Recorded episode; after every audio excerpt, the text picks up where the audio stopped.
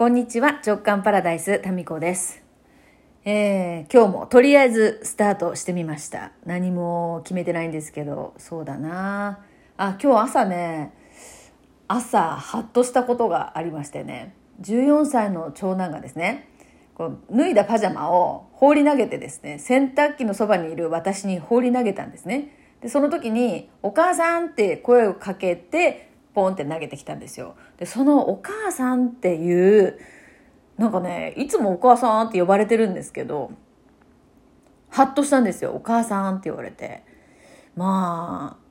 その時にね、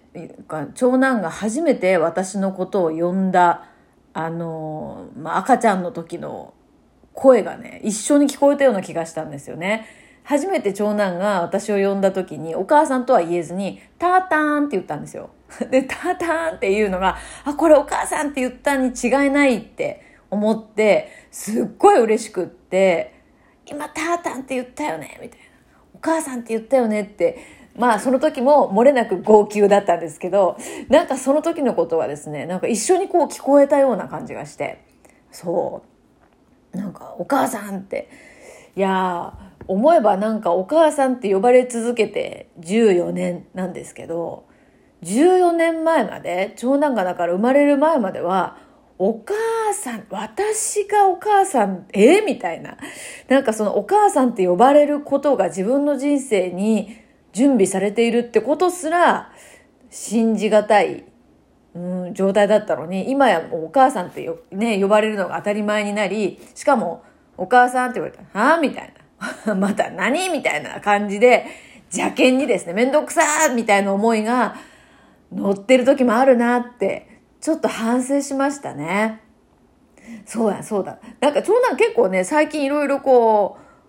う、一時期こう、今も思春期なんですけど、あんまりこう話さないんですけども、時々ね、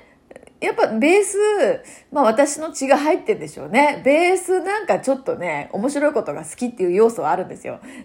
この間、あの、水着を買いに行って、まあ、なんかね、数年ぶりに、えー、プールの授業があるっていうので、水着を買いに行って、ゴーグルとあの帽子ね、水泳帽も一緒に買いに行って、で、買ってきたんですよね。で、私はその時一緒に買い物ついてってなくて、夫と長男が一緒に行ったんですよ。で、買ってきたのを自分なりにこう試着したんでしょうね。で、試着して、あの、帽子かぶって、えー、水着、水着は入ってきてなかったかな？帽子とゴーグルの状態で、えー、2階に来たんでしょうね。で、私はその時、なんか文章を作ってたんですよ。それで、パソコンの方を向いたままね、えー、長男が、お母さんって言ったのに、はいはいって、何って、声だけ返事して見なかったんですよ。で、お母さんって言ってしつこいんですよね。で、何も要件があったら言って今お母さんこれ作ってるから、みたいに、長男の方を向かずにずっとやってたんですよ。でもいなくならないから、下に行かないから、何って言ってしばらくしてみたら、そのゴーグルと 水泳キャップをかぶって、で、それを見せに来たんですよね。で、あの、自分でも多分その状態がおかしくて、私に店に来たんですけど、なかなか数分間ですね、そっちを向かなかったっていうことがあって、いや、そのことも今話してて思い出しましたね。だからなんか、こう、お母さんって、いや、一体こう、いくつまで、お母さんって、まあ一生お母さんなんですけど、あと、なんか人生でお母さんって呼ばれるのって何回なんだろう。ね。まあそんなことを考えるとなんかちょっとね、こう、うるっとくるものがありますね。なんか今までもいろんなバージョンでお母さんって呼ばれてるなって、タータンから始まり、多分何か悔しい時とか、なんかね、喧嘩、友達と喧嘩したり、弟と喧嘩したりした時に、お母さんって言ったりとか、うーん、まあ小学校の時、私がこうね、まだ1年生の時かな、えー、仕事、片付けの仕事現場から帰れなくて、長男が先に家に来ててですね、私がいなかったもんだから、まあ、大泣きしながらですね、その、家の周りをこうね、なんかうろちょろしてて、もう近所の人が心配してきてくれたっていう、その時もね、お母さんお母さんってずっと泣きながら、いたのはなんかちょっと話しててもね、まあ、このシーンはね、ほんと思い出すたんびになんかね、泣けちゃうんですよね。うん。まあ、きっとこれからもそのお母さんっていうこの一つのね言葉呼び方の中にいろんなこうストーリー性ストーリーいろんな物語、まあ、いろんなシーンでお母さんって呼ばれるのかなって思いましたね。最後は、最後もしかしたら私がまあね、あの、年齢的に順番に私の方が先に旅立つじゃないですか。まあ、その時にきっと最後にお母さんって呼んでくれるのを聞いて、どういうこうお母さんっていう思いでね、呼ばれたいかなとか、うん、なんかそういうことをちょっと長男のななんとなく「お母さん」って言って洗濯物を投げてきたその一言から思い出しましたね。うん、やっぱりこう当たり前になってることって時々こうやってその当たり前の奇跡っていうのを感じることが大事ですよね。うん、でその当たり前の状態がまあなくなっちゃってからああれはすごく大事なひとときだったなって思うのはあまりにも残念ですもんね。うん。だから、あの、水泳帽をかぶって、あの、私の部屋のね、ソファーにいて数分間待ってた長男の、その心境ってどんなだったのかなとか、結構私ね、長男っておとなしくて、あんまりギャーギャー言わないんですよね。だから、あの、そう、騒がないから、ほっとかれるっていう そういうことが、うん、結構あって、待たせちゃうことがね、多いなって、まあその水泳本の一件でちょっとね、えー、あの、反省ですね。やっぱりお母さんって呼ばれた時には、何かの片手間じゃなくて、やっぱり一回一回、まあ自分がね、できる限りそっちの方に注意を向けようと思いましたね。うん、やっぱなんか片手間にしながら何かをするってあの、まあ、やっちゃいがちですけどこれはね両方ともにやっぱり心ここにあらずの状態になるんでいいことないかもしれないですね。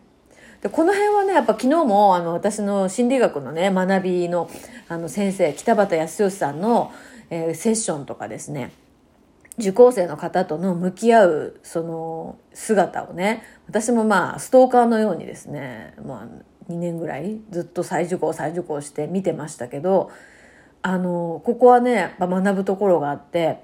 その一人の方にその時間すごい集中するんですよ。他の人が何か言ってもちょっと待ってって言ってストップをかけてその人のためにその時間を集中するんですよね。それが本当に10秒だったり20秒だったりすることもあるかもしれないけど、両方とも、あの、なんていうかな、二人いっぺんに聞かないっていうか、うん。で、ちゃんと目を見て、体も向けて、その人に、えー、全集中するっていうことを多分意識して、まあ意識してるというかもう無意識レベルでされてるんだと思うんですけど、うん、してるのをね、今、まあ子供のこと話しながら思い出しましたね。やっぱなんかしながらなんかっていうのは、これもう非効率だし、うん、やっぱ心こもらないんでね、これはね、あの、見直したいなって今話しながら思いましたね。きっと他にもなんかあるんだよな。これなんか自分に対してもやっちゃってるとこあるかも。なんかご飯作りながら、えっ、ー、と、ちょっと食べるとかね。で、それで自分の夕飯済ませちゃうとかさ。まあ最近はないけどそういうこともあるかもしれないし、あとね、あれだ、YouTube 見ながらご飯食べるとかもよ。これも良くないね。うん。音声聞きながらウォーキング。これはね、私はありにしてますね。だって音声を聞き、聞くことによって、えー、それ聞きたいがゆえに歩くみたいな。継続の一つの、えっ、ー、と、継続するためのセットになってるので、それはありなんだけど、うーん、まあ一つのことに心を込める。これあれですよね。茶道とか。まあね、私一時茶道やってましたけど、そう、次男が生まれる前までね、夫と一緒に何年間ぐらいかな、やってて、その時も、なんかしながらなんかってないじゃないですか。この道というつく習い事の中に、お稽古事の中にね。やっぱりそっちの方に体を向けて、一個一個やりますよね。うん。やっぱそこにもやっぱ心を込める。心を込めるためには、やっぱり一個一個うん、でしかできないのかもしれないですよね。まあ、ながらでなんかしながらなんかっていうことも、うん、あるかもしれないけれども、やっぱり、特にこう人人と、うん、人とこう、相対する時っていうのは、まあ、身近なところでいくと、まあ子供のこととかでいくと、やっぱりちゃんと見て、そこにこう意識を向けるっていうことをですね、やろうと。あの、長男のお母さんっていうね、うん。なんかそこから、本当にね、子供の頃のターターンっていうのが一緒に聞こえたんですよね。いや、うん、そうですね。なんか日常の中に本当にいろんな気づきってあるもんですね。うん。いや、お母さんってあと何回呼ばれるんだろう。どんな状態で、どんな思いで呼ばれるんだろうって思いました。はい。結構ね、14年、あっという間でしたからね、中3までね。いやそうね。子供から何か気づかされることって本当に多いですよね。うん。まあ、私と、私の今日の、えー、決め事というか、まあ、振り返りとしては、自分、自分反省会というか、自分会議としては、えー、一つ一つのことに、えー、全集中していくを心がけようかなと。同時にやらない。特に仕事と子供のこと。これはね、特にまあ私不器用なんでね、両方一緒にはできないんですよね。うん、使う脳が全然違うっていう感じがするので、そこら辺ははっきりと分けて、まあ子供にね、パソコンしながら、はい、何、何？言って早く、なんていうことは、えー、やめようと心に誓いましたということです。はい。